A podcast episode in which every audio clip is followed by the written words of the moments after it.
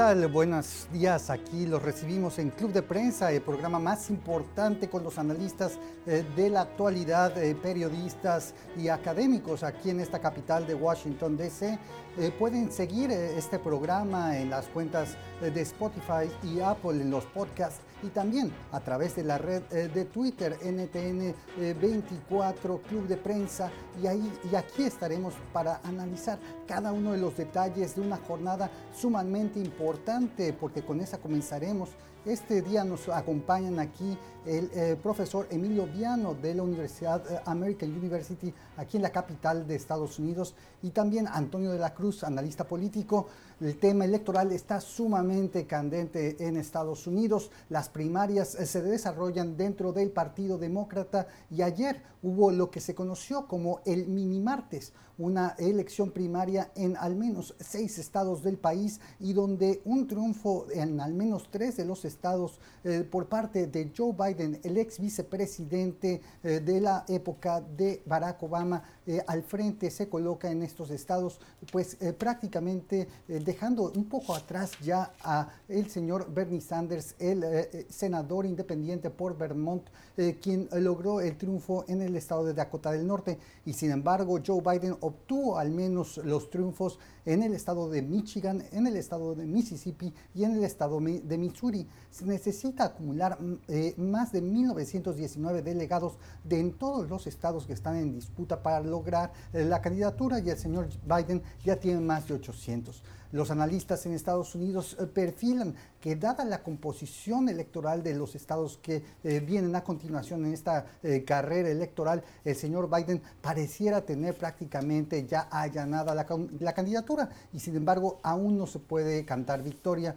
Eh, eh, profesor Emilio Viano, eh, el señor Biden ganó en el estado de Michigan, un estado clave, dado que el, Bernie Sanders había ganado en 2016 frente a la entonces candidata que resultó electa en ese momento por parte del Partido Demócrata Hillary Clinton, y también un estado clave porque representa muy bien la demografía de los estados claves de la elección de noviembre de 2020. ¿Ya tiene Joe Biden la candidatura en la mano? Parece casi inevitable, será muy, muy difícil para Sanders recuperar, porque hay una distancia ahora de casi 130 puntos entre ellos, 130 delegados. Así que es muy difícil recuperarlo porque ya hay indicaciones que muchos estados como Florida, Illinois, Arizona, él está muy debajo de Biden, 28, 30% menos que, que Biden. Así que será casi, digamos, muy sorpresivo, nunca se sabe, pero yo creo que particularmente por las presiones mismas del partido, um, la gente parece juntarse alrededor de Biden y reconocerlo como el candidato que va a lidiar mejor contra de Trump. Es esto lo, lo interesante de todos los datos que la mayoría de la gente prácticamente dijo, no me importa tanto con quién estoy de acuerdo o desacuerdo, me importa quién puede lidiar contra Trump y ganar las elecciones. Y parece que decidieron que es naturalmente Biden. Y eso no es sorpresivo porque eh, los Estados Unidos puede ser un país tecnológicamente avanzado, pero en realidad políticamente, culturalmente es un país muy conservador y, aún más en el centro del país. Las costas ya son más liberales, como Nueva York, California, por ejemplo, Washington, el estado de Washington. Pero el centro, claro, es muy, muy conservador. Y por eso Sanders, describido como un socialista, que es una palabra muy sucia en los Estados Unidos, porque por ignorancia la gente lo confunde con comunismo, ya no puede progresar mucho. Y además, lo más, lo más débil para él es que está apoyado mucho por los jóvenes, pero los jóvenes no van a votar.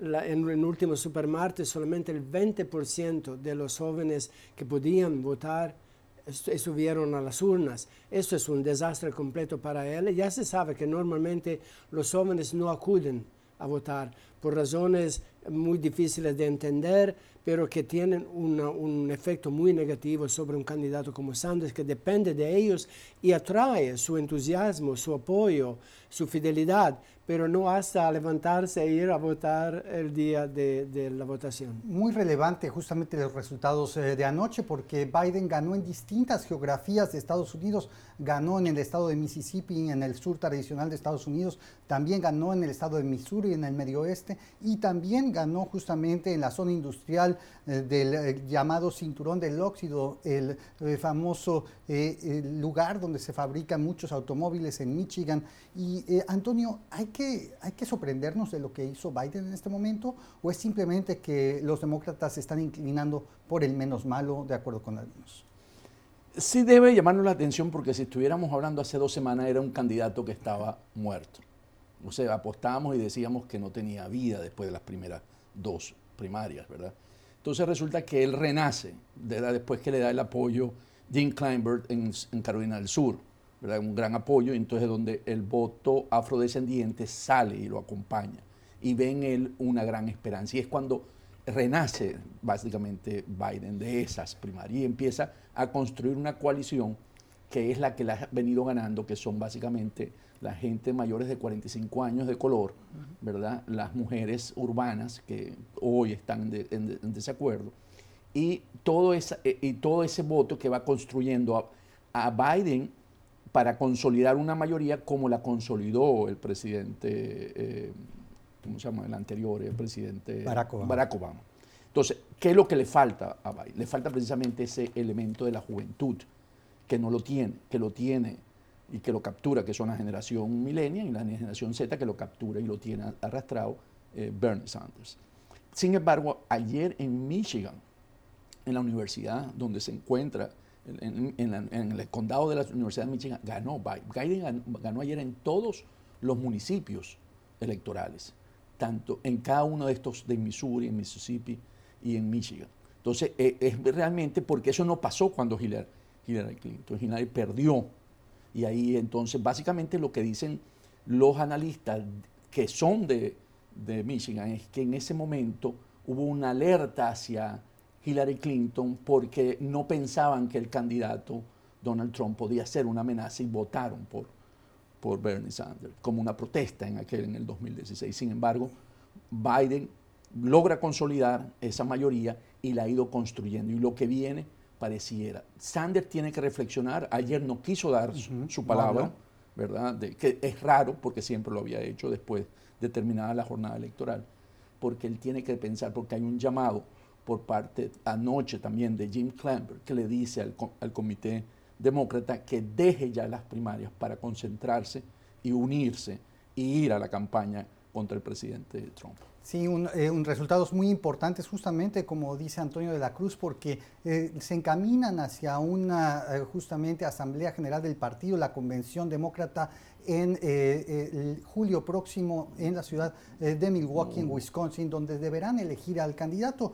Muchos antes, hace dos semanas, se hablaba de que podría haber una convención muy divisiva, pero ahora prácticamente está ya consolidado en al menos dos candidatos, eh, justamente las preferencias de los votantes demócratas, y sin embargo hay que decir que sorprende el mal eh, desempeño del señor Sanders en, justamente en Michigan, dado que es un eh, eh, estado que él ganó a Hillary Clinton en 2016 y que además justamente perfilaba en principio un electorado que él busca atraer, que es básicamente el blanco de clase trabajadora, donde aparentemente un mensaje un poco más populista pudiera haber resonado. ¿Qué falló ahora, profesor Viano, a diferencia de 2016 para Bernie Sanders en Michigan? Bueno, eso es un poco un problema de las primarias en Estados Unidos, porque aún hay bastantes estados, al mínimo ocho estados que tienen que votar el martes próximo, por ejemplo, Illinois, eh, Florida, eh, eh, Arizona, después aún hay el estado de Nueva York, del cual no se habla mucho, por ejemplo, y otros.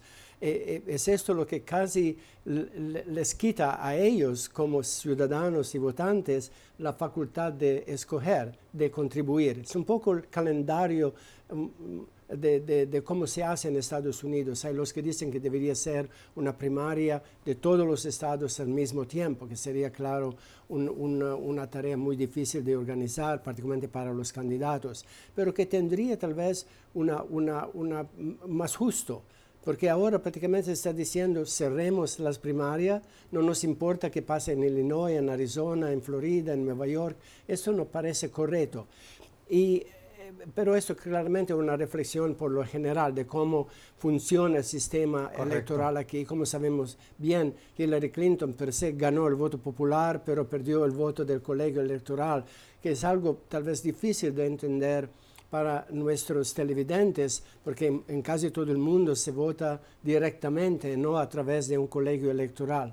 Y también Biden tiene aún problemas suyos. Por ejemplo, el hecho de que él votó en favor de la guerra de Irak, el hecho de que recién alabó a políticos segregacionistas del sur con los cuales él trabajó, el hecho de que él se comportó bastante mal durante las audiencias por acoso sexual del juez de la Corte Suprema, nominado en aquel tiempo Thomas de Anita Hill, y etcétera, etcétera. Vale decir que él tiene también algo en su pasado que podría crear problemas y además no es un buen orador, casi torpe, como ya lo llama eh, eh, Trump, ¿no? ya que lo, insulta diciendo que, no, sabe dónde está ni, sabe de qué está hablando. Y yo pienso que podría ser que eh, Sanders aún quiere hacer el debate este domingo. Correcto. Porque uh, ahí él puede triunfar. Uh, Biden no puede decir, oh, tenía solamente 45 segundos, no, no puedo contestar completamente la pregunta. Ahí hará mucho tiempo, no hay más 10, 15 uh, contrincantes, hay dos.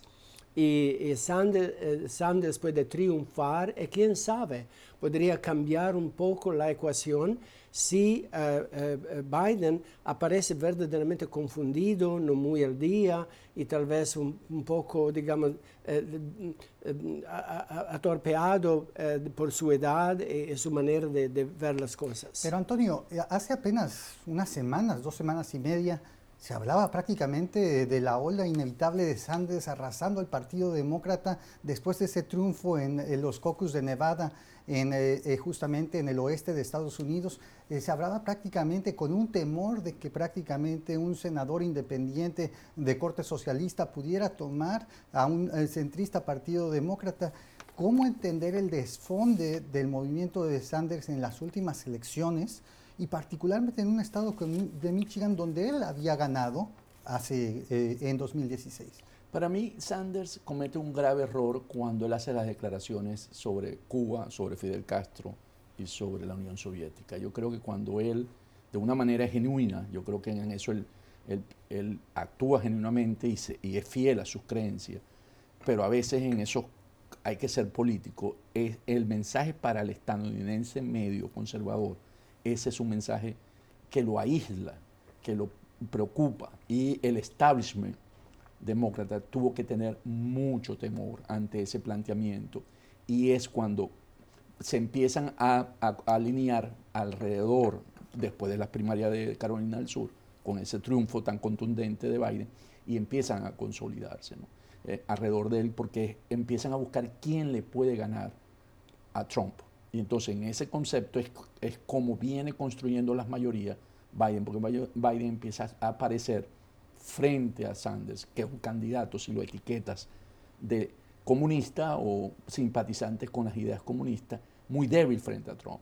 Entonces, Biden es el que surge como una opción que podría ser competitiva frente al presidente Trump. Entonces yo creo que esa es una de las claves que hay que tomar en cuenta.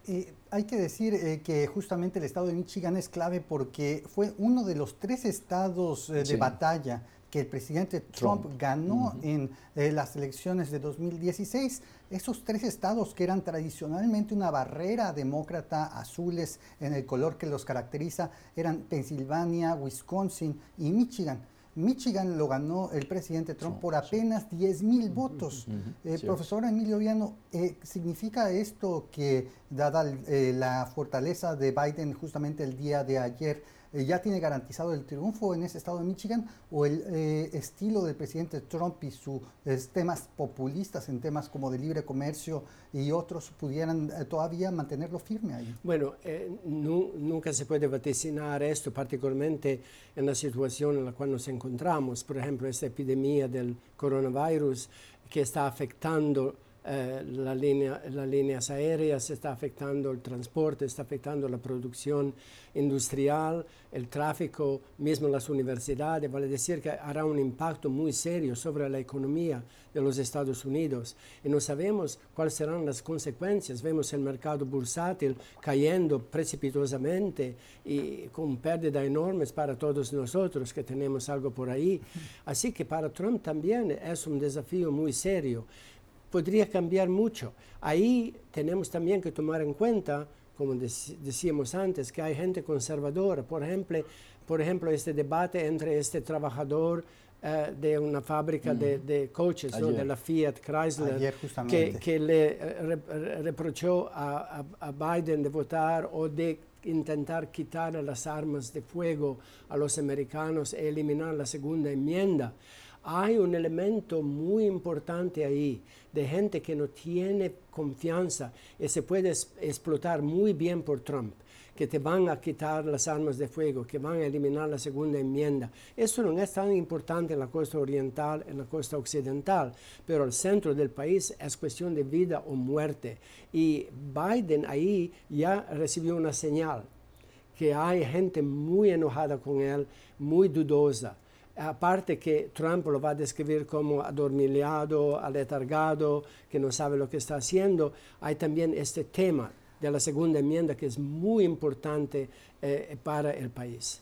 Lo hablaremos más adelante en el siguiente corte, pero es importante destacar la estructura de esta competencia electoral en 2020 porque el presidente Trump busca la reelección. Tradicionalmente los presidentes en Estados Unidos que buscan esa reelección tienen una ventaja de estar en el poder y el presidente Trump hasta antes de esta eh, bueno, crisis del eh, coronavirus podía verse una economía de alguna manera en auge ahora está en peligro y justamente es algo que analizaremos más adelante porque es un tema que tiene consecuencias políticas. Pero ya regresamos a Club de Prensa para analizar este y otros asuntos. Usted está escuchando Club de Prensa, el programa de análisis de la actualidad desde Washington. Club de Prensa dirigido por Gustavo Alegret en NTN 24, el canal de las Américas. Véalo de lunes a viernes por nuestra señal internacional. Pídalo a su cable operador. Ya estamos de vuelta aquí en Club de Prensa, hay muchos temas en la mesa, pero no queremos dejar de abordar el tema del que se habla en todo el mundo, el tema del coronavirus, el COVID-19 eh, que ha tenido efectos eh, devastadores para la economía eh, mundial y empezaremos analizando la situación como se desenvuelve justamente en China.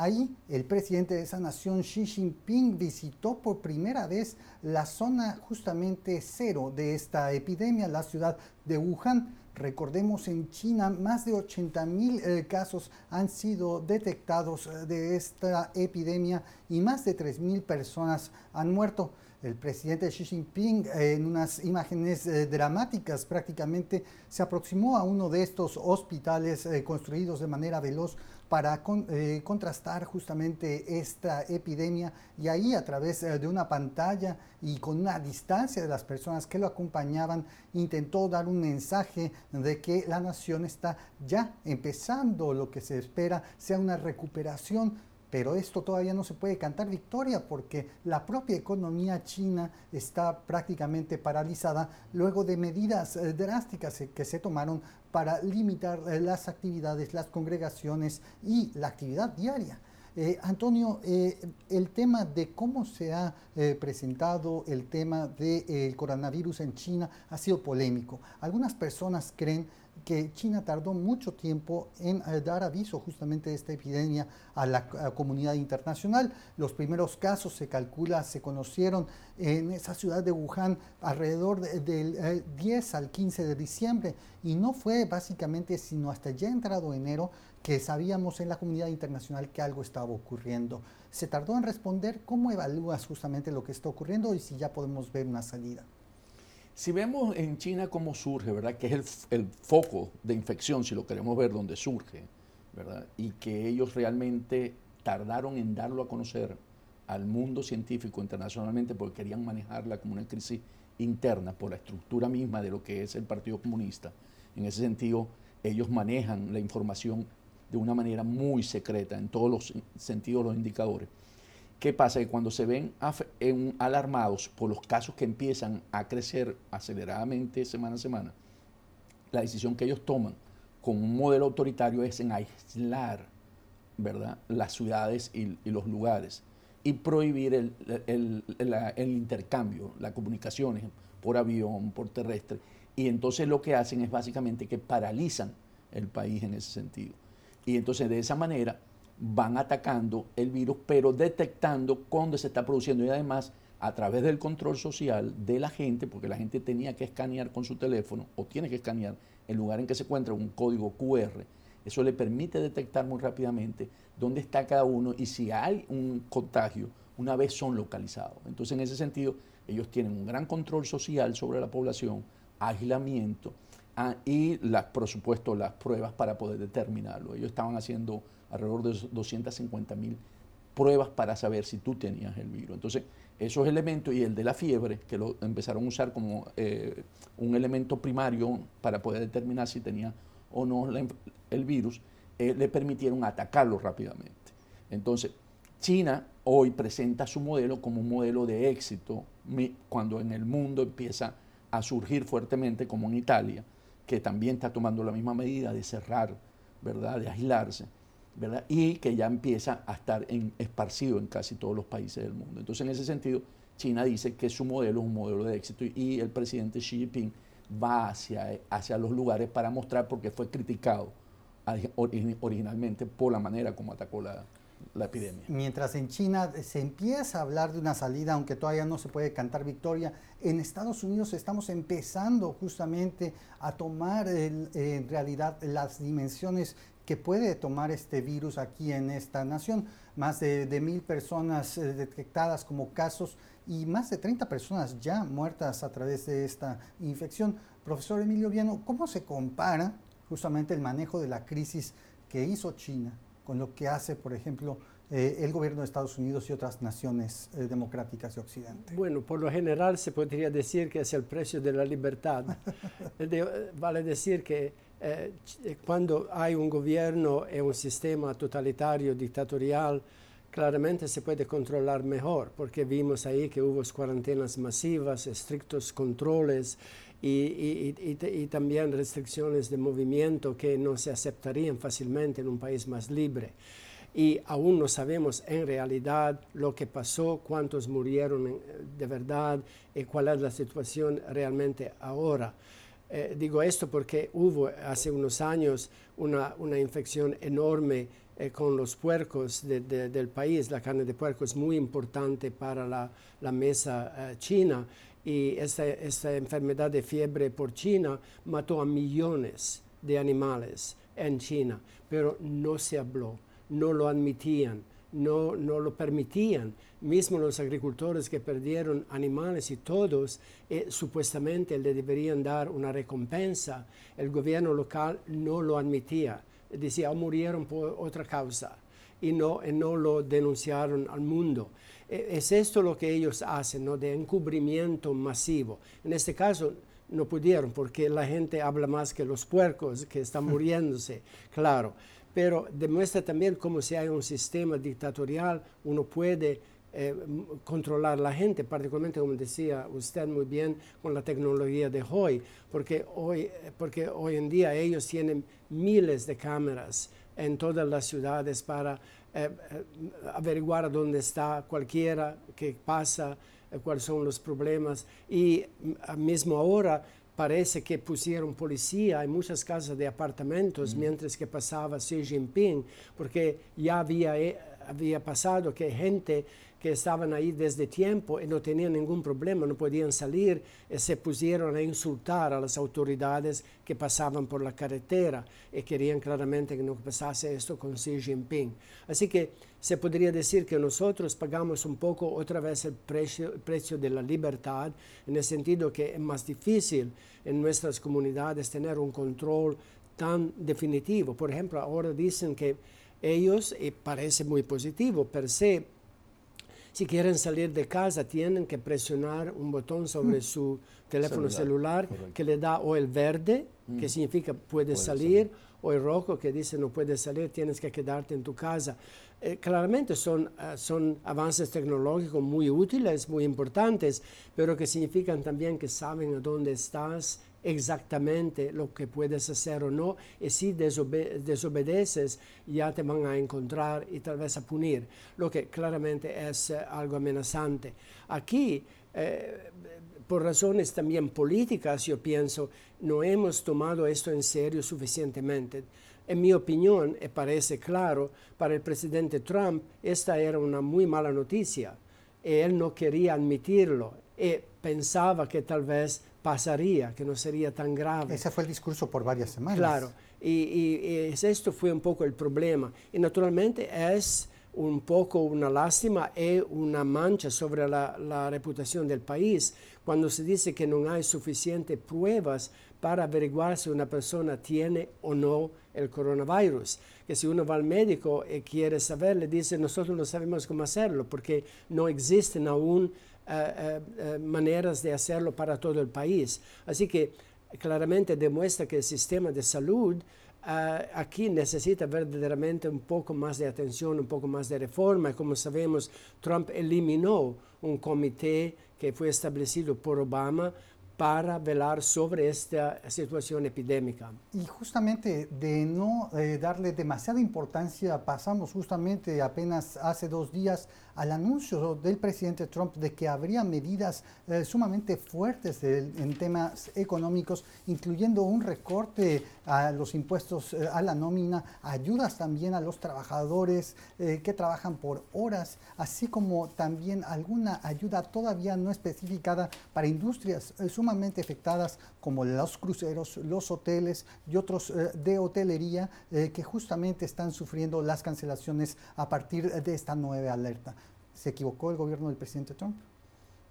Inicialmente sí, porque al no tomar en cuenta que la epidemia o el virus iba a llegar, ¿verdad? Y estar actuando reactivamente, le consumió tiempo. Ya cuando se da cuenta, ya lo tiene encima. Entonces, ¿qué hace? Toma medidas paliativas. Está todavía, crea el gran comité, ¿verdad? Liderizado por el vicepresidente Pence pero que no genera todavía las acciones necesarias Seguimos para, esperando, para, para lo local. Entonces, ¿qué ocurre? Trump conoce que esto genera una contracción en la economía y esa es una de sus grandes cartas para la elección de 2020. Entonces, ante el temor de que la crisis lo agarrara con una economía que no crezca este año y que no genere los beneficios que le está esperando, entonces dice ahora, voy a aplicar un paquete de medidas para reactivarlas. Trataron con el medio punto que retiró la FED, la FED de, los, de los intereses y ahora viene con un paquete de estímulos, como lo dijiste tú, en cuanto a impuestos sobre la renta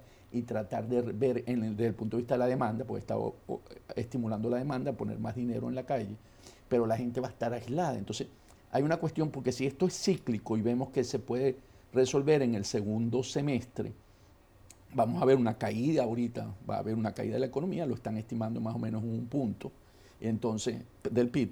Entonces, el presidente Trump está muy preocupado por eso ante la elección. En mi opinión, es lamentable, claro, que él se reunió solamente con los senadores republicanos. Me parece otra ocasión cuando el presidente debería demostrar liderazgo para todos. Y sobre todo porque justamente la Cámara de Representantes está controlada por los demócratas. Eh, tenemos que hacer una pausa, pero ya regresamos a Club de Prensa. Este es un tema que seguiremos analizando aquí.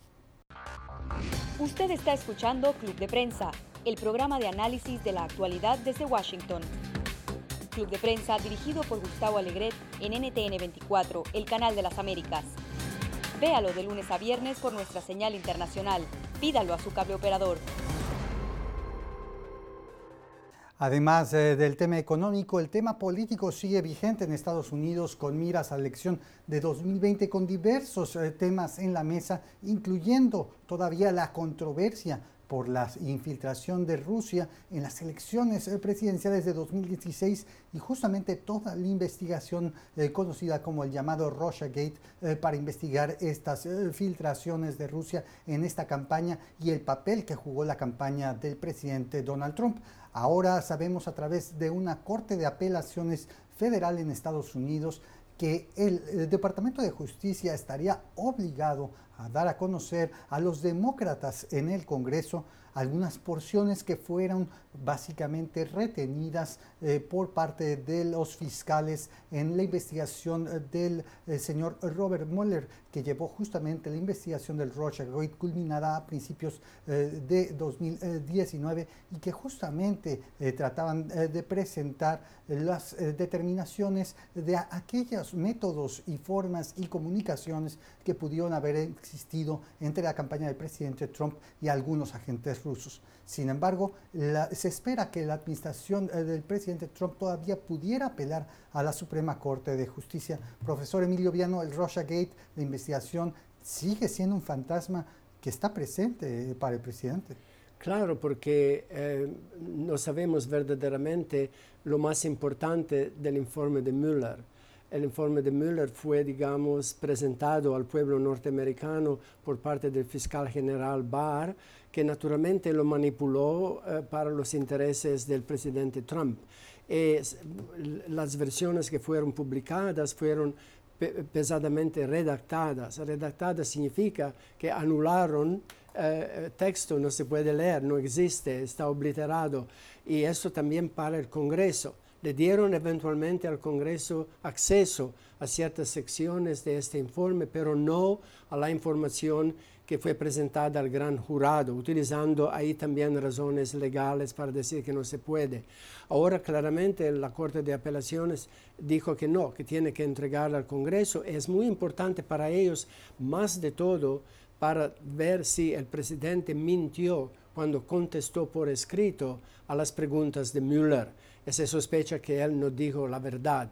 Y esto, claro, sería una crisis bastante seria el impeachment ya pasó, estamos en plena campaña electoral, pero podría ser de un impacto bastante, bastante serio. El problema es que vamos a ver qué hace la Corte Suprema.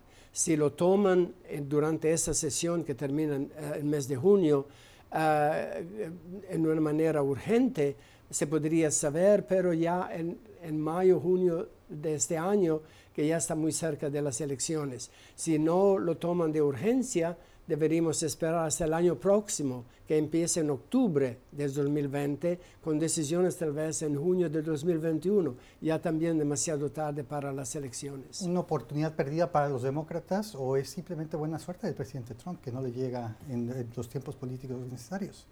Es una oportunidad perdida porque no va a tener, como dice el profesor, no es en este momento un tema que pudiera generarle un impeachment al presidente. Recordemos que esa fue el primer caso para impeach al presidente Trump, utilizar el Russian Gate, pero no hubo los elementos suficientes para, hacerlo. Entonces, ¿qué ocurre? Hoy la Corte dice, abran, ¿verdad? entreguen todo lo que existe y podría llegarse a ello, pero no estamos en el momento político para eso. Estamos, podría afectarlo desde el punto de vista de imagen en la campaña política. Se podrían utilizar a lo mejor algunos elementos de que es mentiroso, de que no cumple, de que como ha venido sosteniendo la campaña Biden, Biden lo que sostiene es que hay que recuperar la majestad de la presidencia, que el presidente Trump no lo amerita. Entonces podría ser un elemento que le fortalezca para campaña, pero no para un caso de enjuiciamiento. Temas políticos sumamente interesantes, pero tenemos que abordar temas hemisféricos que también están a la orden del día. En Uruguay desde primero de marzo eh, ya existe un nuevo gobierno, la centro derecha con Luis Lacalle Tú ha regresado al poder luego de 15 años de dominio del Frente Amplio en esa nación. Y justamente el cambio en los órdenes políticos ha también eh, modificado eh, las prioridades de política exterior eh, de esa nación de América del Sur. Y apenas esta semana se da a conocer básicamente que Uruguay sale de la llamada UNASUR un eh, organismo de integración eh, regional eh, concretado en 2008 por diversos países, pero del que en estos momentos ya prácticamente queda el cascarón, pues la mayor parte de los Estados miembros han abandonado la primavera rosa de los gobiernos de izquierda en América Latina, dieron origen a esta UNASUR y ahora Uruguay incluso regresa al eh, TIAR, un tratado de asistencia recíproca de defensa surgido eh, tras la Segunda Guerra Mundial y que en principio estaría justamente listo para defender ante cualquier amenaza externa presente justamente en este hemisferio. Eh, hay que decir, Antonio, el TIAR ha sido recientemente invocado por algunos estados para abordar la crisis venezolana, ¿cierto? Es correcto. El TIAR, como elemento que aglutina a los países latinoamericanos ante una amenaza, externa ha sido llamada para aplicarlo en Venezuela. Y Uruguay fue uno de los que en mm. principio dijo no. Porque no participa, o sea, son 16 los que participan hoy en el Tratado del TIAR, 16 países de América Latina y, Estados Unidos y Canadá. Entonces, ¿qué ocurre? Eh, Uruguay no participó ahí, entonces Uruguay se está integrando para el TIAR, para volver a entrar dentro de esa alianza ante las amenazas que tiene hoy la región en terrorismo, narcotráfico, que entonces porque básicamente lo que se hizo con Venezuela es para investigar cuentas que estén financieras que estén vinculadas con esas actividades. Eh, es sorpresivo que Uruguay abandone el UNASUR, eh, profesor Viano, ¿es prácticamente el fin de una época? Bueno, sí, claro, porque ahora parece que solamente Venezuela, Guyana y Surinam son parte de UNASUR, mientras que TIAR existe desde el 1947, entró en, en, en vigor en el 1948 los, Estados Unidos pertenecen, eh, prácticamente fue adoptado en plena Guerra Fría y fue utilizado, por ejemplo, en el caso de Cuba. Eh, más de una vez, en 62, 64, cuando hubo problemas entre Estados Unidos y Cuba.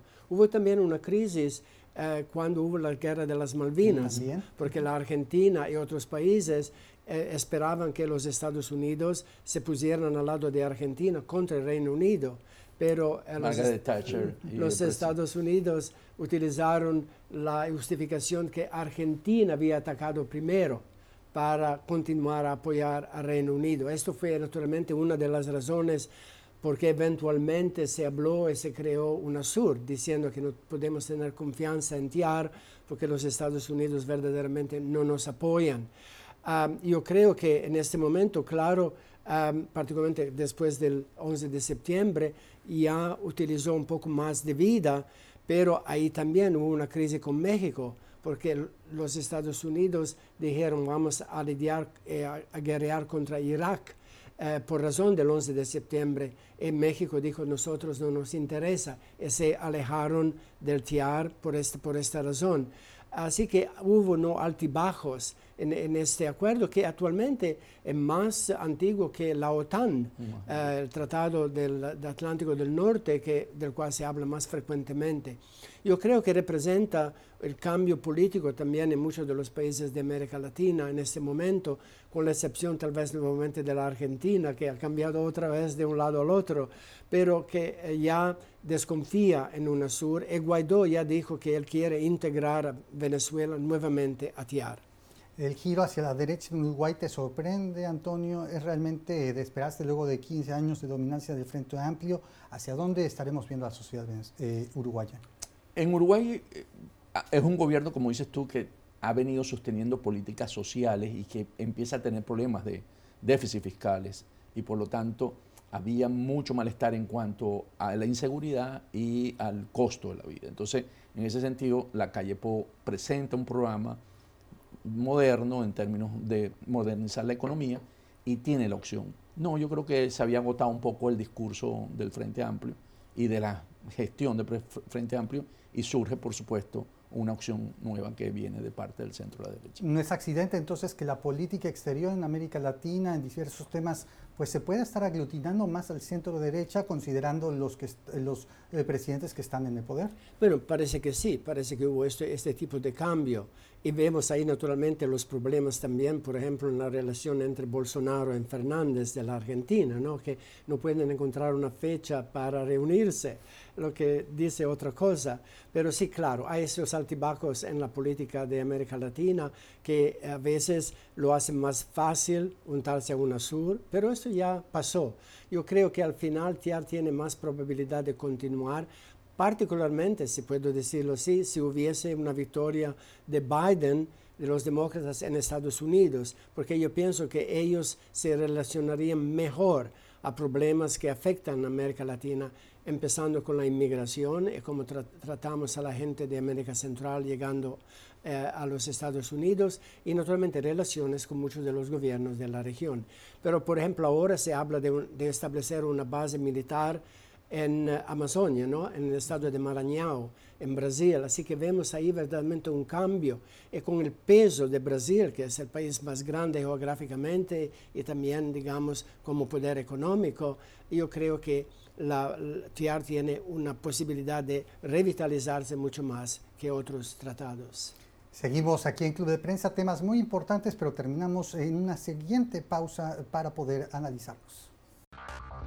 Usted está escuchando Club de Prensa, el programa de análisis de la actualidad desde Washington.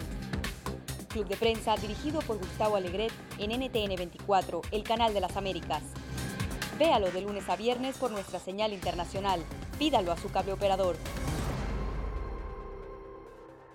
Estamos de vuelta aquí en Club de Prensa para hablar del tema petrolero un asunto que estos últimos días ha dado que hablar, dado la caída en los precios del crudo alrededor del mundo y esto se deriva eh, de una crisis de los países eh, productores en no ponerse de acuerdo exactamente en cómo responder a esta baja provocada por el virus eh, de coronavirus que se esparce básicamente por todo el mundo y que aligera la producción económica. Antonio de la Cruz, usted tiene justamente una columna en el diario El Nacional donde detalla justamente la trama de lo que ocurrió este fin de semana. ¿Qué está detrás de todo esto? Detrás de esto lo que hay básicamente un enfrentamiento entre un cambio de política por parte de Putin, eh, o sea, el Estado, y el príncipe heredero de Arabia Saudita, Mohammed bin Salman, en la que el, viernes pasado en Viena, que es la reunión de la OPEP para revisar el mercado, no se pusieron de acuerdo en el recorte para hacer frente a la caída de los volúmenes de crudo por la crisis del coronavirus en China, que es la gran consumidora hoy de, petróleo, que por optar por el aislamiento dejó de consumir 2,4 millones de barriles día en el mes de febrero. Entonces, ¿qué pasó? Que Putin, la política de recorte de producción, lo que ha favorecido es que el crecimiento de la producción petrolera en Estados Unidos de los sectores del fracking, del shale gas y el shale oil, y se ha convertido hoy Estados Unidos en el primer productor mundial de crudo. Entonces, ante la amenaza de Putin, que tiene un proyecto político futuro, hoy se está hablando de que introdujo reformas en la Duma para quedarse hasta 2036. Entonces dice, con un Estados Unidos con una fortaleza en la parte energética que puede llegar hasta en el nivel de gas, convertirse en el 25, en el primer productor, 2025, dice, vamos a buscar que el mercado se regule por los costos de producción. En ese sentido, los costos aquí son tres veces lo de Arabia Saudita y un y medio de, lo de Rusia. Entonces, en ese sentido, el presidente Bin Salman, el, príncipe heredero, decidió ir a la guerra y redujo los contratos de abril para Oriente, en el caso de China y Japón, para Europa y para Estados Unidos, nunca visto en los últimos 20 años. Profesor Viano, tenemos muy poco tiempo, pero ¿qué le parece justamente estas tensiones geopolíticas? ¿Quién se impondrá al final de cuentas, Arabia o Rusia? Bueno, esto depende naturalmente del mercado interno también. Arabia Saudita claramente quiere ganar porque para ellos las entradas y la venta del petróleo le aseguran el poder, porque ellos están prácticamente comprando la lealtad de su gente, porque están pagando para casi todo. La gente de ahí no tiene que trabajar mucho para vivir muy bien. Y eh, naturalmente lo mismo para Rusia, porque Rusia, por ejemplo, con el gas controla no solamente la Rusia, la Rusia blanca, pero también muchos países de, Europa occidental están intentando de incrementar su venta de gas y petróleo a Europa, que le da la manera de tener Europa rehén eh, de la provisión de, gas si no se conforma con las políticas de eh, Putin. Y afecta también todo esto, hablamos antes de Venezuela, porque e, ellos también dependen de la venta de petróleo, que se ha desplomado un 68% la producción de petróleo desde que Maduro se juramentó. 60% es comprado por Rosneft que después lo vende a China y a Asia, y ahí también hay consecuencias enormes. Están regresando a, niveles del PIB de producción del 1944, para decir que la pobreza se va a expandir aún más dramáticamente, también como consecuencia de esta guerra. Exacto. Eh, Bin Salman o Putin, una palabra. Bin Salman. Eh, tenemos que dejarlo aquí. Veremos si los pronósticos de Antonio de la Cruz y del profesor Emilio Viano se cumplen en los próximos días. Esto ha sido todo por hoy aquí en Club de Prensa. Muchas gracias por acompañarnos. Síganos en las redes sociales en esta conversación.